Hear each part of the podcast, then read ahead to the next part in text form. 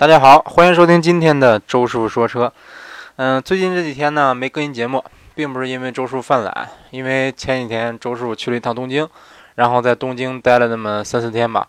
本来我寻思着在东京这几天吧，怎么也有时间在酒店录那么一两期节目，到后来发现，哎，实在是太忙了。这个基本上每天晚上到回酒店，基本上都是凌晨一点两点那样，呃，真的是没那个时间精力去录节目了啊。虽然说想聊的东西很多。嗯，为什么要去东京呢？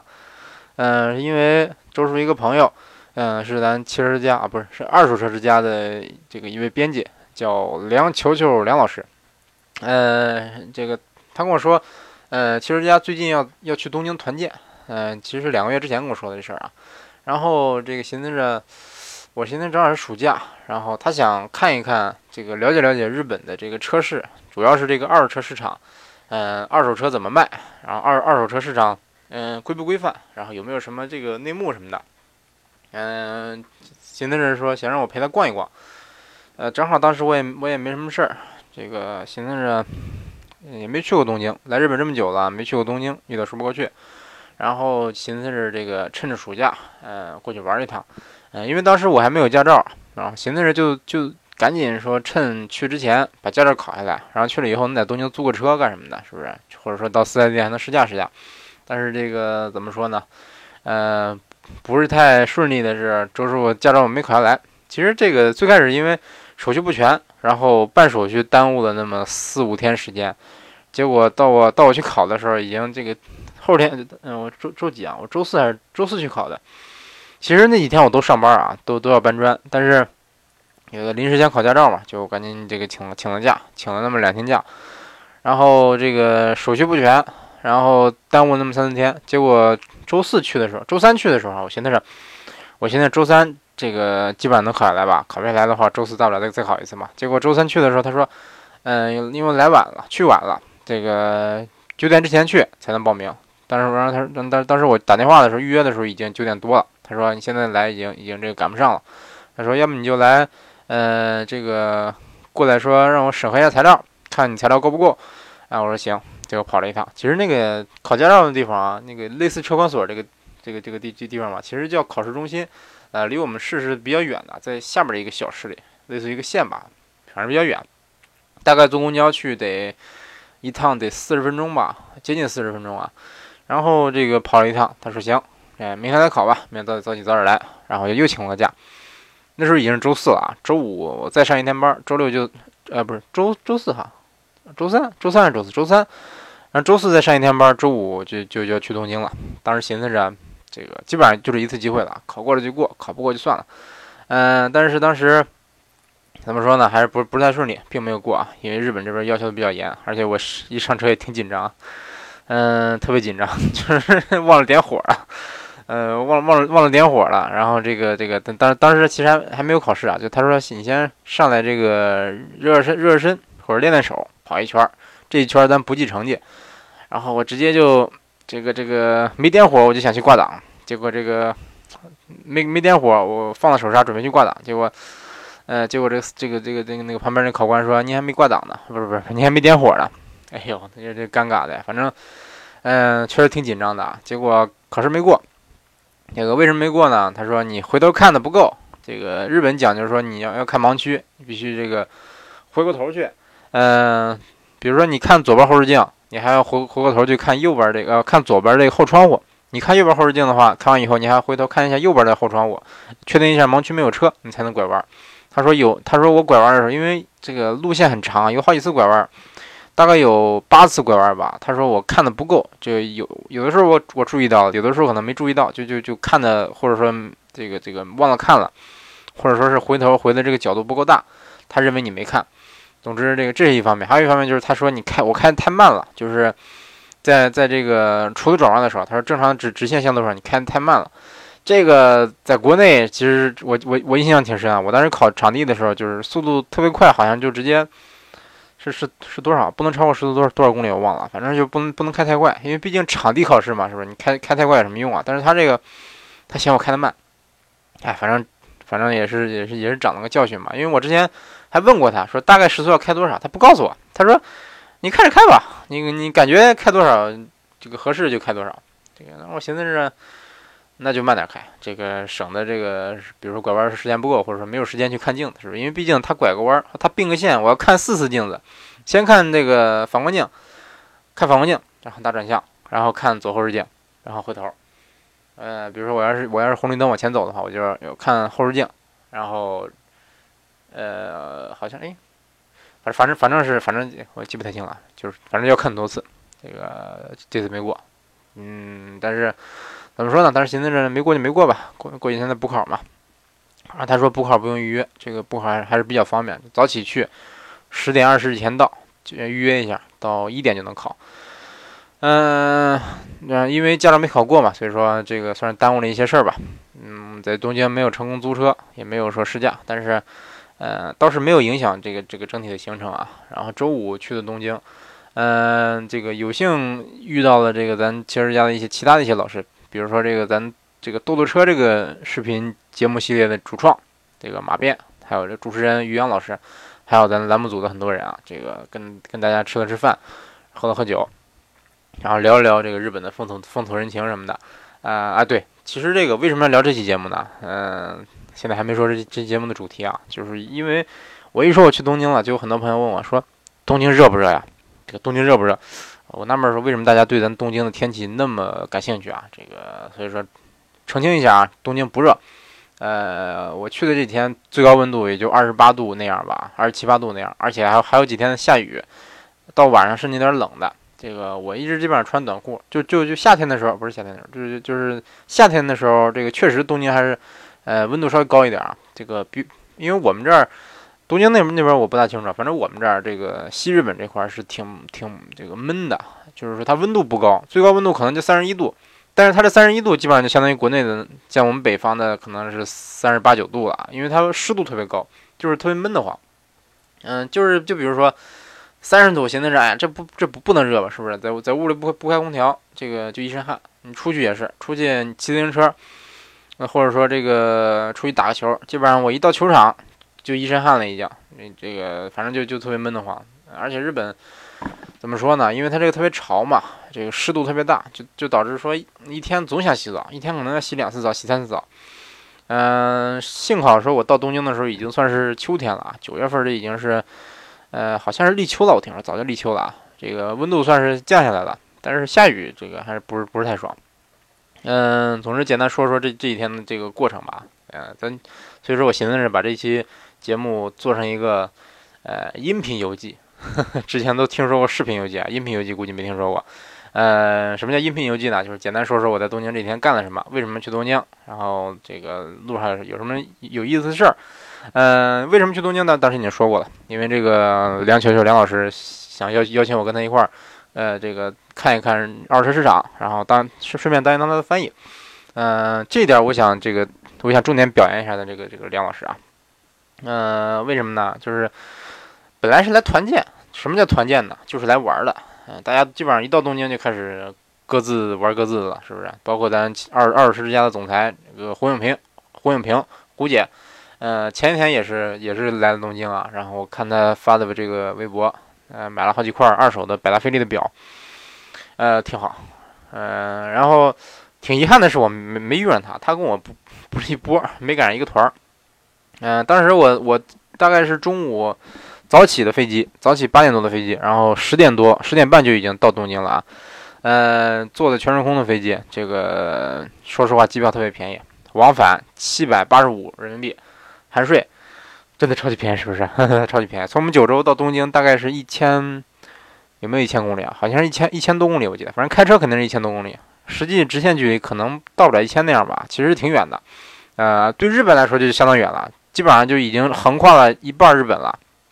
因为东京是在它这个大概就是就是东比较靠靠东的这个位置了。这个如果按按这个经度来划分的话，可能是。几乎已经快接近日本的最东边了，但是我们这儿呢，几乎就是日本这个本岛的最西头，所以说，说实话，这个距离挺远的，呃，一个半小时，啊，或者这个这个虽虽然说这个这个机票特别便宜吧，往往返七百五，但是这个还是飞机还挺好，是七八七，波音七八七，然后全日空的这个这个飞机，呃，服务也不错，啊，这个顺顺便吐槽一下，这个咱国内的，我在国内可能做这个国航，做这个东东航比较多啊。这个服务态度上，呃，服务质量上跟这个全日空比，稍微这个差距有点大。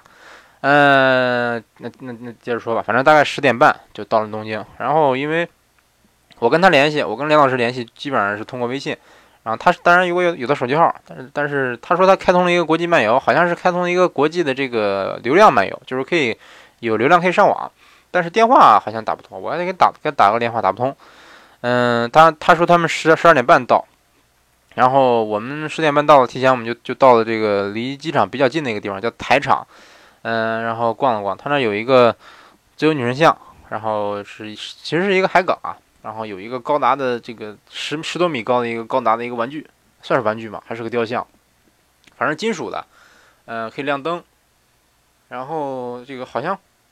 脑袋可以动，脑袋可以来回转，然后上下上下转。但是说，我看着他那个胳膊，我寻思是这个高达的胳膊也可以动啊。嗯，结果他我等了半天，他就是不动。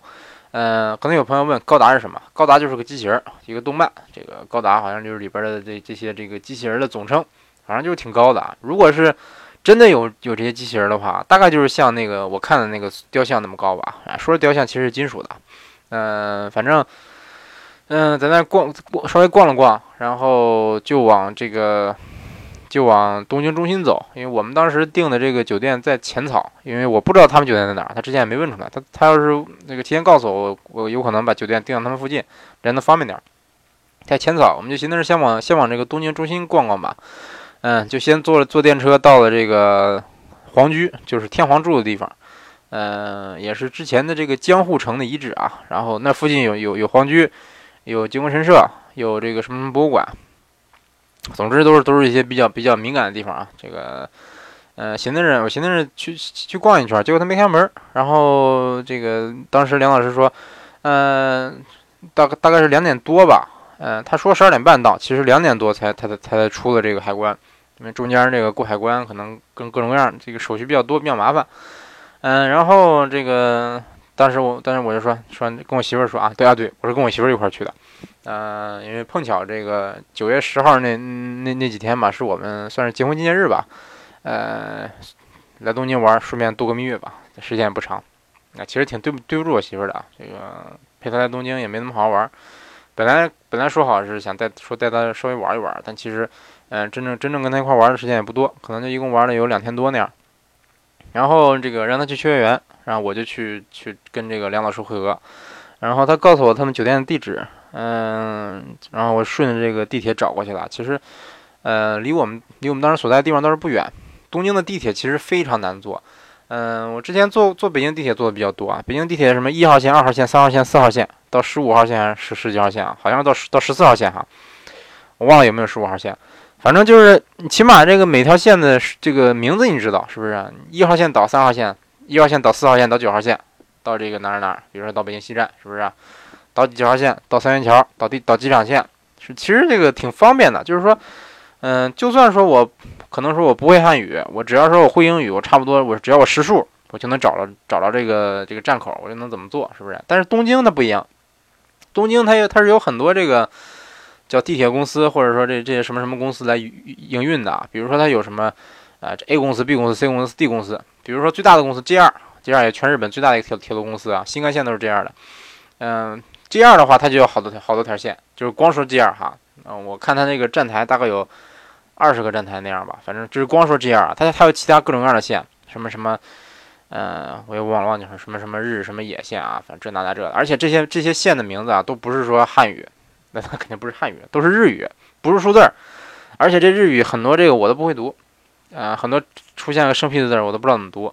而且对我来说，那我会日语，那好说一点，对不对？那比如说来个外国人，来个来个中国人，或者来个甚甚至更更可怕的是，比如说来个欧美人，比如说尼泊尔人，这个什么什么什么什么这些人，他们怎么可能认认得出汉字？是不是？你让他们怎么做？他们就算说懂懂英文，懂英语，这个顺着这个英语找，但是这些这个英语其实都音译过来，他们也不知道什么意思。嗯，反正反正我感觉。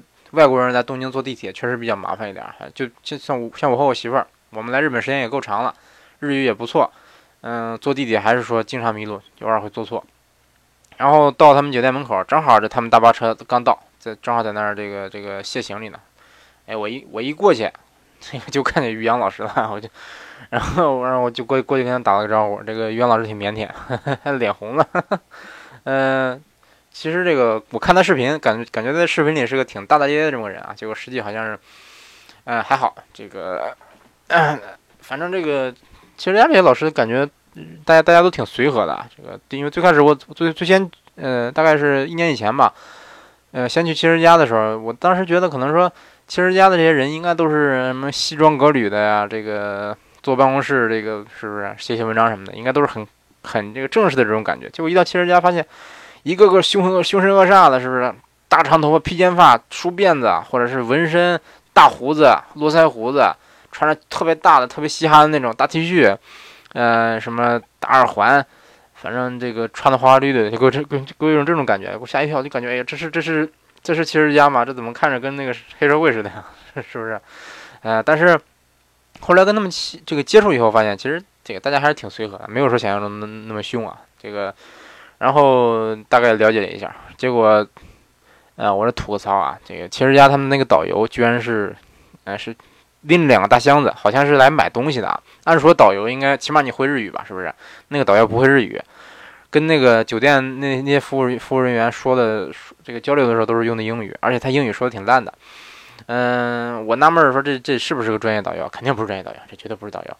嗯，所以说吐个槽啊，其实你东京有的是中国人，有的是中国留学生，对吧？你随便想找找个这个这个会中会中文会日语的导游太容易了，是不是？我也不知道他们是怎么找到这个人的。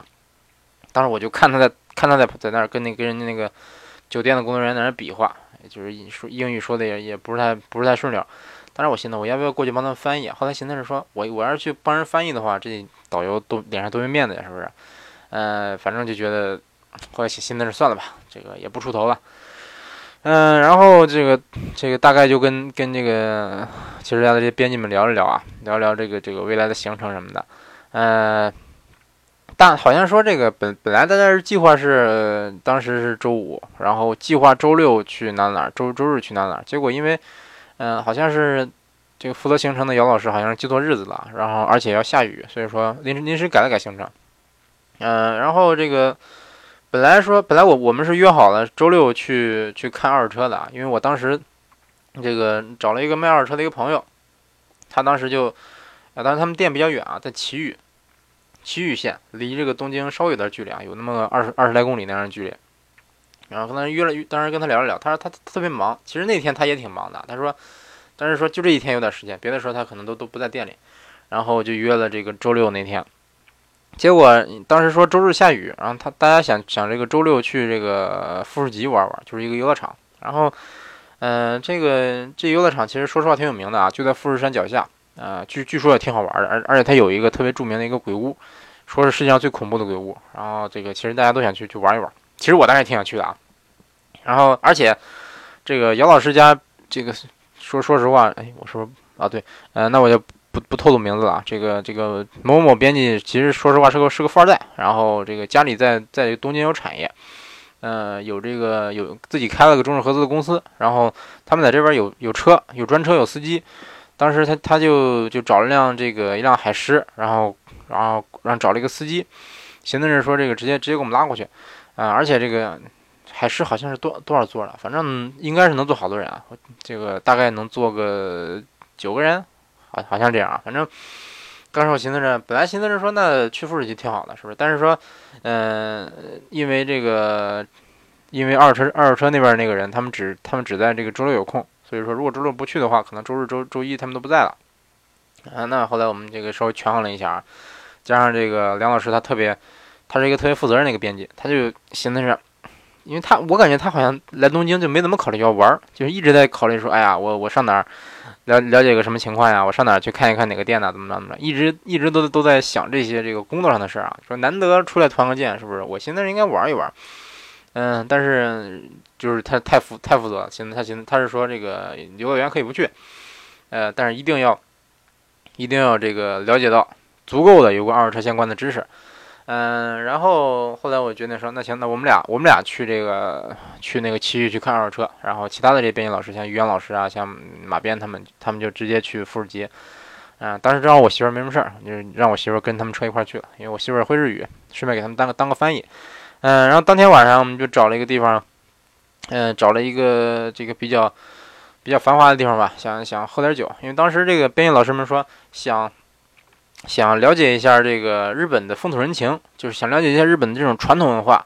嗯，我说哪种传统文化呢？你是想看这个是是像像比如说那种那个唱戏那种呢，还是说？呃，像吃方面，他说，呃，就是我就想看一下这个有没有这个光屁的女边，不好意思说出口，他说有没有光屁股女跳舞这种这种表演？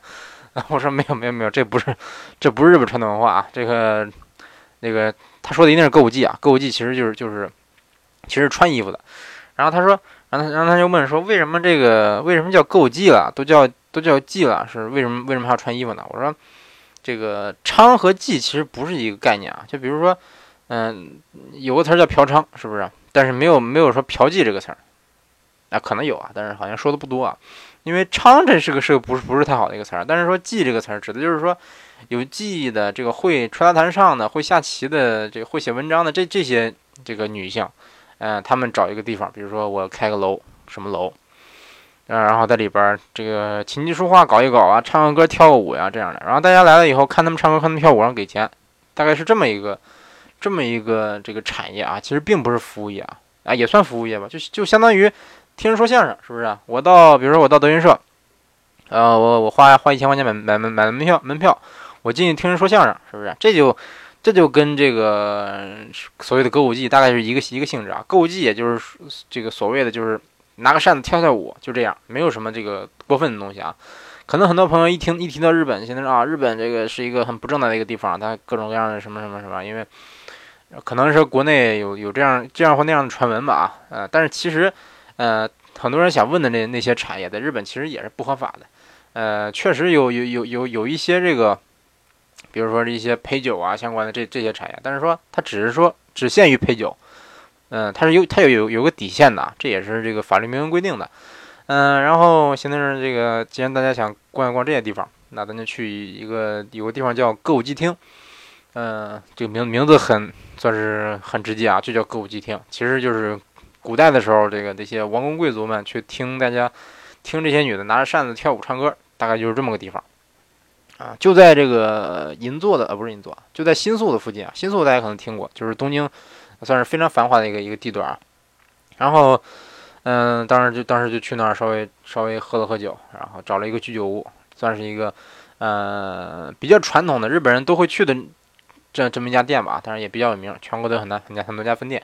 嗯，然后这个怎么说？带带各位编辑老师点了点了点这个日本人常吃的一些东西，比如说像这个什么生鱼片啊，什么这那的。嗯，然后喝了点酒，喝了各各种各样的酒。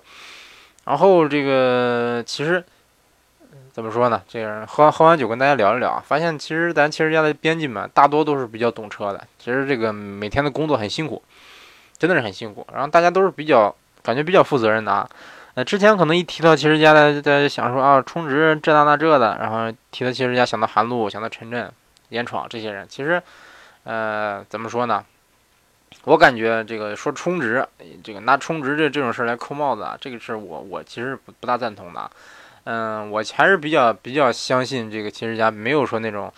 呃，吃漏了充值，因为汽车家盈利方式大家都知都知道，是不是？这个厂商到他们到他们网站买广告，是不是？我买一个广告位儿，这广告是多少钱？这也算充值吗？这，呃，就算算充值吧。但是说，呃，人家对对对某款车的评价的好坏，我感觉哈，反正反正这个我感觉还是没有说多大的这个怎么说呢？跟事实没有太大的出入哈。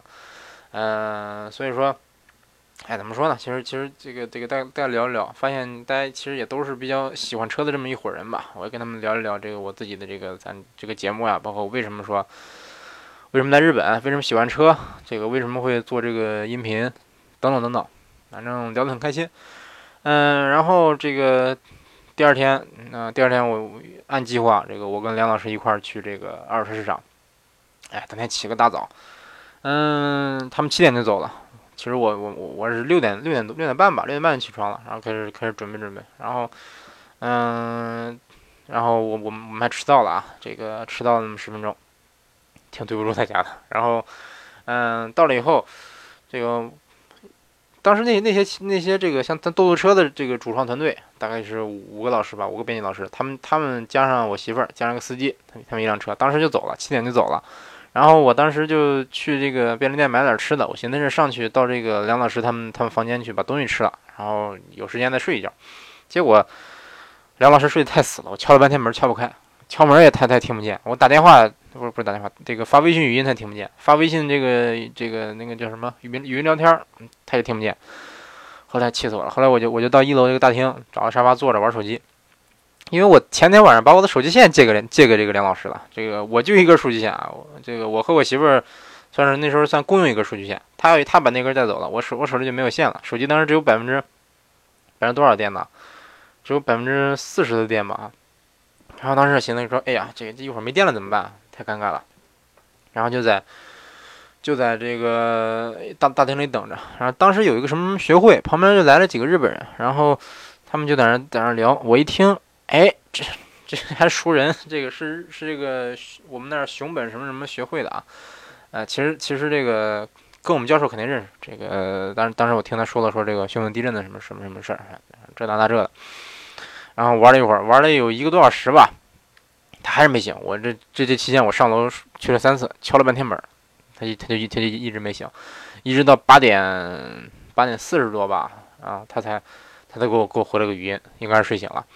然后上去以后，这个等他吃了个饭，然后我充充充了充电，这然后就就就出门了。这个地方其实相当远哈，在埼玉这个县，日本的这个县的这个这个区划，大概相当于国内的省那样啊，大概就是省一级，它比市要高一级。呃，这个日本那个规划叫都道府县，都就是东京都，指的是首都，它是独立的啊。道就是北海道。这北海道是一个很大的一个岛啊，这个它也是也是独立规也是独立的这么这么一个行政区域。然后府就是指的是大阪府、京都府，这也是算是算是直辖市吧，类似咱国内直辖市。啊，然后那那那那北海道就相当于自治区，然后县县就是再往下的一个级别，就是比市要大的。就比如说某某某县，比如说这个之前我在我在神户这个住的时候啊，神户是兵库县的一个首府，兵库县神户市。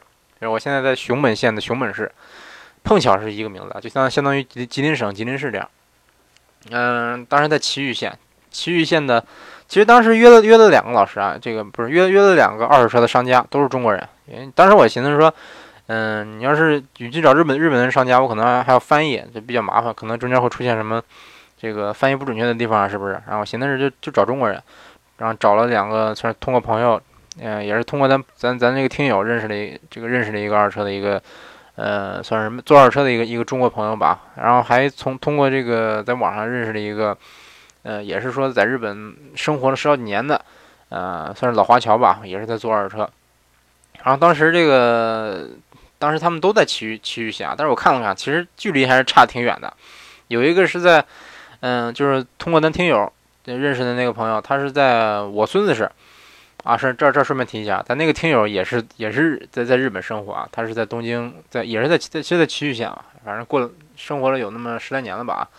呃，本来是我们约了想想说见一面，但是后来发现时间不够，这个我俩时间可能可能凑这个凑不上，然后挺遗憾，嗯，没有见面，没没事那，以后肯定还要再去东京，然后下次再找找机会一块见个面。嗯，然后他给我介绍的那那位朋友呢，是在埼玉县的我孙子市。呃，真的是叫我孙子是啊，大家可以查查，就叫我孙子是，这个汉字都一样的，孙那个字是个是个繁体字。然后我一查一看，哎呦，我孙子是这，挺搞笑的啊。然后这个地方特别远，然后我们就先去的那个，呃，算是这个离我们稍微近一点的，叫越谷市，在越谷市的这么这么一家二手车店。嗯，坐电车过去大概花了四十多分钟吧，四十五分钟。然后是一个挺偏僻的地方啊。然后那个那个老板其实。其实人特特特别随和，特别友善。但是我们跟他跟他说了，说我们就是国内的这个汽车家媒体过来想拍一拍，想拍拍车，然后聊一聊有关二手车相关的事儿。人家人挺热情的。这个按说我们不买车，他这个这个按按说这个可能有的商有的车这个二手车商家就一听，哎，不买车啊，你来干什么呀？可能就不高兴。但是人家挺友善的，直接就就这开车开到这个我们那附近的站，我们到那个站，然后这个还在那等了一段时间啊，然后等我们来了，给我们接接到他们店。啊，其实也不远，接过去以后又又是端茶倒水的，给我们饮料什么的，挺好。然后聊一聊聊一聊这个有关这个过户二手车的过户流程啊，包括这个有没有事故车呀，这个包括平常怎么检测等等等等等等，嗯，说聊聊。然后他他们店只有十来十来台车吧，地方比较小。然后他就说。那他就找了他一个朋友，就在隔壁的一个一家更大的一个店。那家店是可以做二手车生意，可以做这个，也做新车销售，也可以做钣金，可以做车检，可以做维修，是一个挺挺大的那家店。嗯，然后那个店主是个东北人，然后我们去他去他们店又又又看了看，嗯，聊一聊，跟人他他甚至还拿拿出了一沓的这个新车的这个手续，就是。是，应该是某个车主在他那买了个新车啊，他这些这些手续马上要交给人的手续，然后，给我们看了看，这个这个通过这个对着手续讲了讲啊，呃，大概就相当于国内比比国内其实要复杂多了，他需要那个手续特别特特别特别多，特别麻烦，嗯，然后这个这期间看了不少特别便宜的车，他那有一辆，嗯，有辆这个 C 二百的一个酷配，就是两两门两门四座的这个溜背版本，大概就是这个。多少？那可能是八九年前的款式吧。这个大概是零九年前的话，零七零七款可能是零七零六款还是零八款？大概是那么个年份的一个车啊。走，好像行驶了六万多公里，六万九九千公里，我记得是。嗯，大家猜猜多少钱？猜猜合人民币多少钱？呃，车车况特别，反正车况看着是不赖哈。这个反正看着还还是比较比较新的，内饰磨损也不严重。嗯，它标价是。四十九万日元，四十九万日元是是个什么水平呢？大概合人民币是四万不到吧。嗯，我问问，他说这车五十五万日元开走，大概就是四万人民币，四万人民币不到就能开走，这么个价，可见这个日本二手车其实说实话是相当便宜的啊。嗯，然后聊了很多，嗯，其实其实怎么说呢？嗯，大体上需要的这过户需要的什么手续啊，也。嗯，我感觉不没有国内那么复杂。国内可能你需要到车管所去做什么这个变更那个变更了什么的，比较麻烦。这个基本上都是，嗯，商家先过户到商家名下，然后这个你把什么材料给他，他直接去帮你过户。过户完了以后，你车车提走，嗯，比较简单。而且日本它为什么说它这二手车有保障呢？因为日本的每个车它它跟着它有跟着这个车有一个本儿，叫大概叫养护手册、维护手册这么这么一个本儿，是一个挺大的一一个本儿啊，里边就是记载了这个车从生产。从这个出厂到现在，呃，经过过什么什么修理，经过什么保养，什么时候出现过这个故什么故障，怎么维修的，他记得特别清楚。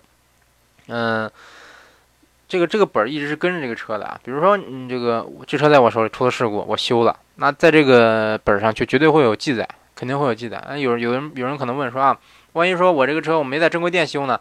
只在日本，只要是有资质修这个车的店，他不可能说不给你记载。你那比如说你要说啊，那我自己家就我就会修车，我自己修的，我没有经过维修厂，那是不是就不用在上面记了？那是确实是不用在不用在上面记了啊。但是这种情况我相信极少，因为没多少人有这个有这个条件说自己呃自己修车，是不是？比如说你真正出了事故的话，那这个一般来说都是要报警的，对不对？而且报了警以后还肯定是要报保险。嗯，因为毕竟没人愿意自己掏钱修车，是不是？日本修车特别贵。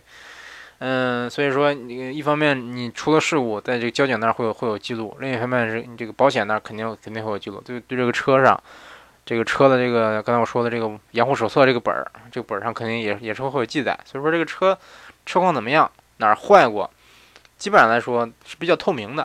嗯，不不存在像国内是，比如说我泡水车隐瞒，事故车隐瞒，这个出现过什么什么什么，比如说车烧机油怎么怎么着，这个在在这个二手车商家的眼里，他们可能可能就在他们嘴里可能就说啊，我这车车况特别好，怎么怎么怎么着，车倍儿新，嗯，我卖的价也不贵，怎么着，甚至很多人说我这车什么什么，嗯，怎么怎么着，这个就比如说甚至很多牧马人哈，说我这牧马人就在这个在在北京市里这个白领开的。还是个前车主，还是个女的，这个就开开的里程也不多，然后这个保养特别好，怎么着怎么着怎么着，偶尔有点小小刮小蹭的，是不是？车况特别好，反正你买买吧，肯定肯定不吃亏不上当。但实际有可能这个车就进过藏了，是不是？有有可能有可能有过高强度越野，那对这个车的损伤什么的，那咱咱不知道，对不对啊？当然说你你说日本那嗯，我买个买个车会不会也出现过这这种情况？那确实你不你肯定不知道商业车主他是怎么开的。他的驾驶习惯，他的这个平常使用的这个路况什么的，你肯定是不知道。但是，起码它是比比国内要透明很多。嗯，所以说你在日本买二手车没有说国内那么大的这个顾虑。嗯，扯有点远啊。然后这个这个两在在这个地方看完以后，我们就到了这个附近的一一个一个地方啊，到了附近的一个呃一个丰田 4S 店啊，其实其实也不是太远啊，大概有那么一公里左右吧。嗯，当时寻思是说，嗯，梁老师主要想了解咱这个丰丰田店，首先首先他是卖新车的，就相当于国内四 S 店啊，跟国内四 S 店长其实长长得很像的，也是里边几个展车，然后门口有试驾车可以试驾。嗯，他想问说有没有二手车。嗯，去了以后大概说了说这个，但是我们是伪装成客户的这个这个样子去去去试的啊。说我说大概预算就三百万日元，就是大概十五万人不到十五万人民币啊，不是二十万人民币那样。我预算这些，我想买个，比如说买个普锐斯，嗯，但是我一说这预算，他说大概就是这个预算就是普锐斯的这个价位，说你要不就买普锐斯吧，啊，因为现在日元涨得比较厉害啊，可能这个。之前买个普锐斯可能就十三四万那样，现在这个涨涨涨了点价，要十大几万了。然后说我我我我们的意思是说，我们既考虑这个新车，也考虑二手车，嗯，然后问这儿有没有二手车，这个这个有没有二手车销售？他说，嗯，我们这个店没有，但是在我们旁边的这个店，三公里以外的一个店，这个是有二手车的。他说，一这个其实日本的四 S 店服务态度相当好啊，之前我也去过几次，服务态度相当好，嗯，就是。就是端茶倒水什么的，说啊，问你怎么来了？我说我们坐电车来的。他说，哎呀，到那那个地方没有没有电车呀。这样吧，我送你去吧。然后，嗯，说正好你想你想这个考虑普锐斯，咱就用普锐斯带你去。然后就就用这个这个最新一代的普锐斯拉我们去的那个二手车店。其实顺顺便体验一下这个这个全新的普锐斯啊，给我的感觉就是，嗯，首先我不是不太喜欢普锐斯的一点，就是它把仪表。放在了这个整个驾驶舱的最中间，这点我我不是太满意啊。因为，嗯，如果你这个车特别小，比如说我就 QQ 比亚迪 F 零就这么窄，这整个车车宽可能才一米六，是不是？那中间这你你你从，嗯，视线相正正前方到这个转头看到这个中央的这个这个仪表的时候，这视线的偏差可能有就有那么十几度，这个偏差不是很大。嗯，对于安全的影响也也不会太大。但是说，如果说你这个车更宽了，你像普锐斯，它其实就宽多了。那你要你要这个转头看这个中间的仪表，看时速什么，那我感觉肯定是要分神的。所以说我不是太明白它为什么要把仪表设计在那么个位置。呃，而且我感觉怎么说呢？好像这个丰田有很多车就是就是按这么设计啊，我也不知道为什么。当然，咱国内的什么这个，比如说红旗的 H 七。啊，不是 H 七，红旗的 L 七吧，就是那个好几百万那个车，好像也把仪表放在中间了。这我就更不能理解了。这么宽、这么高档的一个车，你把仪表放在中间，是不是？当然都知道，知道红旗是山寨丰田出身的，但是说这么大个车，没必要说还山寨丰田嘛，是不是？嗯，首先这这就这点不太满意啊。另外你说做工，嗯，之前我也说过，日本人不是太注重这个什么内饰的软硬啊这些，他他不是太注重。这个普锐斯的做工其实说实话中规中矩。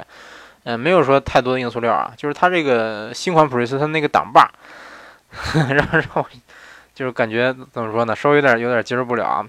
它是个什么形状呢？特别特别小，大概就像个打火机那么大，深蓝色的。嗯，之前的丰田混动车的挡把是个圆形的啊，感觉还是挺有科技感的。但是现在这个新款科技感倒是有，但是就觉得太像打火机了，而且特别小，这个行程特别短，嗯，挺有意思的。然后这个这车的方向盘，嗯，普锐新普锐斯方向盘变化比较大，跟之前这个丰田车，呃，区别比较大。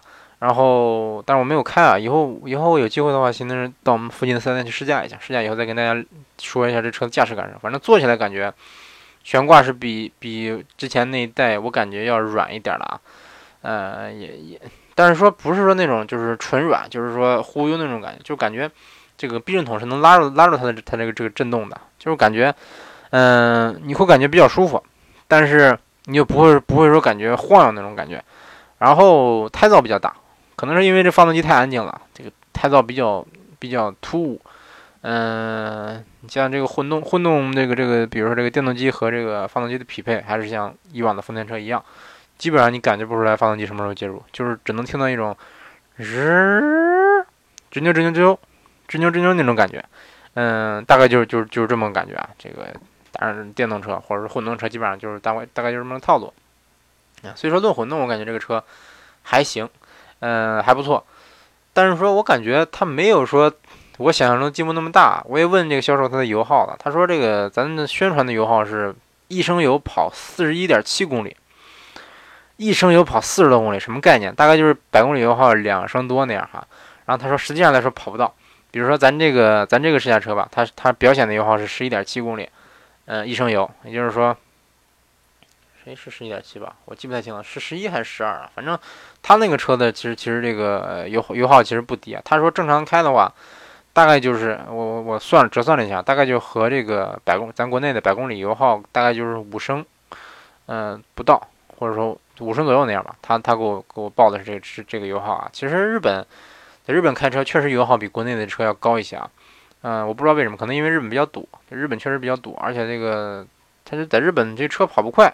红绿灯特别多，然后限速比较多。这个你像国内，比如说在在我们家开车，我一般稍微这个偏一点的地方能开到七八十迈，不是七八十迈，时速能开到七八十。嗯，哎，是不是超速了？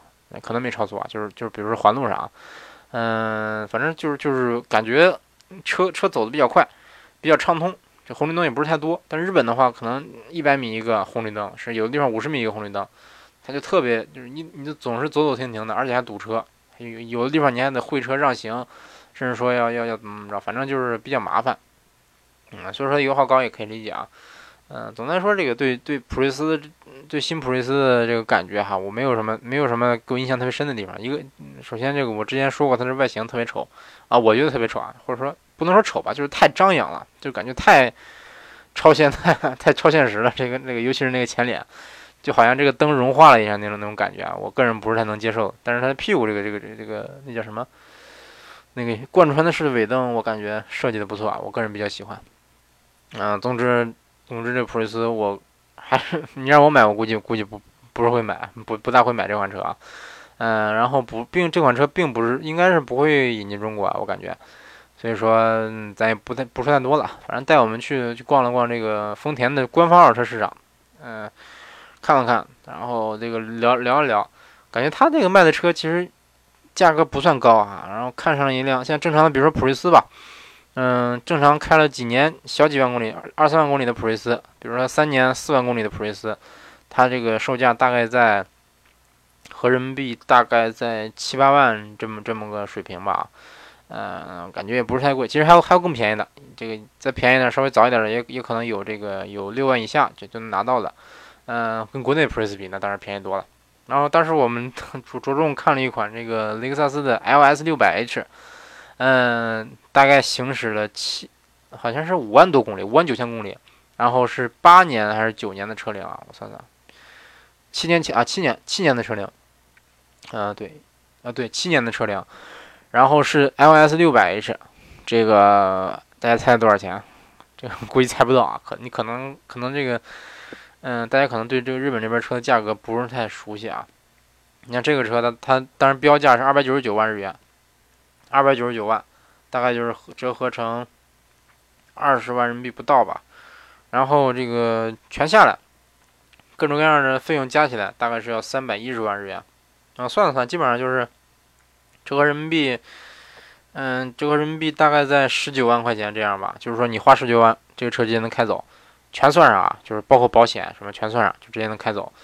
嗯，真的是挺便宜的。而且我看了看这车的外观内饰，基本上都没有什么磨损。这个外观看着反正挺新的，日本车都比较显新，内饰也没有没有什么磨损。但是说这车的空间嗯没我想象中那么大。按说这个 LS 六百是这么大个车，这 D 级车了是不是？应该是跟奔驰 S 级一一个档次的车了。它的后排空间，说实话跟国内的这个你跟 A 六比。都没有 A 六长，后排空间就是感觉挺一般的，嗯，所以这点我我不是太满意啊。这个按说你这个级别是不是这这么豪华一个车，后排空间是不是应该大一点？按说这个这个级别的车也不应该是自己开的，应该是配个司机，是不是？哎，反正 L S 这个车卖的一直不是太好啊。为什么呢？就是一个是定价实在是太高了，另外就是这个雷克萨斯这个品牌在国内的。认可度不是太高，在日本卖的挺好的，在国内这个少一点。一个是贵，一个是它空间也不是那么大，所以说，嗯，可以理解这个销量可以理解。但是说这个这款车价格确实确实够低的啊，十九万买这么大的车。但是可能后期的什么保养维护费用可能会更高一些啊。哎，总之，然后这个基本上基本上基本上这天就逛完了，然后这个回去以后晚上晚上一块吃了个饭，一块一块喝了喝酒，嗯，然后就在又在东京玩了两天就回来了，就玩了一天多哈。嗯，大概逛了逛什么日常景点什么的，像什么雷门呐、东京塔呀，这个，呃，皇居，嗯，什么什么浅草寺，反正乱七八糟的这地方都大大概逛了逛。那其实也没有没有逛的太全哈，也有没去的地方，比如说没有去爬富士山，嗯，稍微的有点小遗憾啊。然后之前我一直想去一趟这个秋名山，这次因为，啊，因为这个一个是比较远，另外也没没有太多时间。啊，希望以后有朝一日吧，这个租个车去曲门山跑一跑。但是听说现在曲门山的路修了一下，修的这个有起伏了，这个开快了，开快的时候可能会车会这个会飞起来啊。好像现在这个在曲门山飙车的这个难度比较大了啊。但是，当然我去也不是飙车，就是想体会体会这个，看看这个曲门山是怎么样一段山路。哎，总之今天这个大概就聊到这儿吧。嗯，主要就是讲了讲在在东京这这几天的感受、见闻什么的。啊，车说实话，跟我们这儿跟我们这些这个穷地方比吧，好车是稍微多一点，但是没有说没没有说想象的那么多。因为我记得我刚来日本的时候，刚到那个神户的时时候，神户是一个比较富的一个城市啊。当时我印象特别深，我第一天就见了辆这个拉阿斯顿马丁，然后基本上你在市区的这个等红绿灯吧。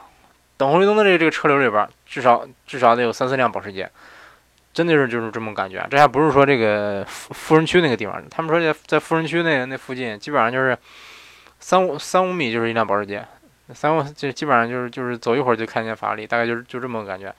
嗯，在东东京的话，说实话，好车没怎么没怎么见啊，就见了见了几次宾利，然后保时捷的点保时捷挺多的，这嗯这这。嗯，反而而而而且有一点就是这个东京的这个出租车种类比较多啊。我见了有锐志的出租车，有阿特兹的出租车，然后新皇冠，呃，老皇冠，老皇冠就就就太多了。然后反正乱七八糟的什么车，好像在东京什么车能当都能当当出租。MPV 阿尔法，埃尔法也有出租，然后普锐斯啊，普锐斯出租比较多啊，反正乱七八糟的吧。阿特兹出租我第一次见啊，感觉挺那什么的，说实话吓一跳。这个感觉什么样的人会把把阿特兹这个车当出租车用呢？是不是？确实油耗不高，但是说，嗯，而且而且挺有意思的一点就是说，我当时我当时把这个阿特兹阿特兹的这个出租车还拍了照，然后我就在这个秋叶原的这个一个玩具店里看了一辆跟这个车一模一样的一个车模，嗯，是 Tomica 的车模，特别小，嗯，大概像打火机那么大，一模一样，就跟我见的那阿阿特兹这个涂装也一样啊，这标准的一个出租车的涂装。嗯，总之这个车的话，东京的这个传统的 K car 就是咱之前说的合资车比较少。你像在我们这儿街上，可能百分之六七十都是都是合资车，但是在东京的话就不那么不是那么多。还是说，尤其是在东京市中心，在什么池袋啊、什么涩谷啊这些这些地方啊，这个很多商务车，就是你像这个什么咱国内的，比如雷克萨斯的 Q70L，比如说这个皇冠，比如说这个。呃，雷克萨斯的这个 LS、GS 这些车就就特别多，嗯，包括这是包括商比商务一点，像埃尔法什么的这些车都特别多，嗯，可能是因为这个，是不是因为那儿，嗯，公司多，然后老板多，然后白领多，是不是是不是是不是有有这样的可能啊？我估计是这样。总之，这其实我感觉东京不能反映这个整个日本的这么个一个经济状况，包括各种各样的状况啊，因为。嗯，东京这个地方的发展确实是比其他的城市要领先太多了啊。呃，之前有个说法，就是说东京除了七大城市以外都是农村。这个说法其实不夸张啊，其实感觉可能除了东京以外，别的地儿都像农村那种感觉。就是也就东京这这这这个这个大城市可以拿出来跟，比如说跟北北京、上海能稍微比一比。其他的地方，你比如说大阪，你再拿来跟跟国内的二线城市比，其实说实话差的比较多。再往下，其他的那些地方就穷的不行了。嗯，总之，哎，今天稍微说的也不少，说了五十分钟吧。嗯，可能这个聊的聊的这些东西跟车关系不大，但是，哎，怎么说呢？既然有朋友问了，简单聊聊。然后希望大家继续关注咱之后之后的节目啊。嗯，之后，嗯，节目会正常更新，大概就是一周三更这么个频率。嗯，那行，感谢大家收听这一期的周叔说车，咱们下期节目再见。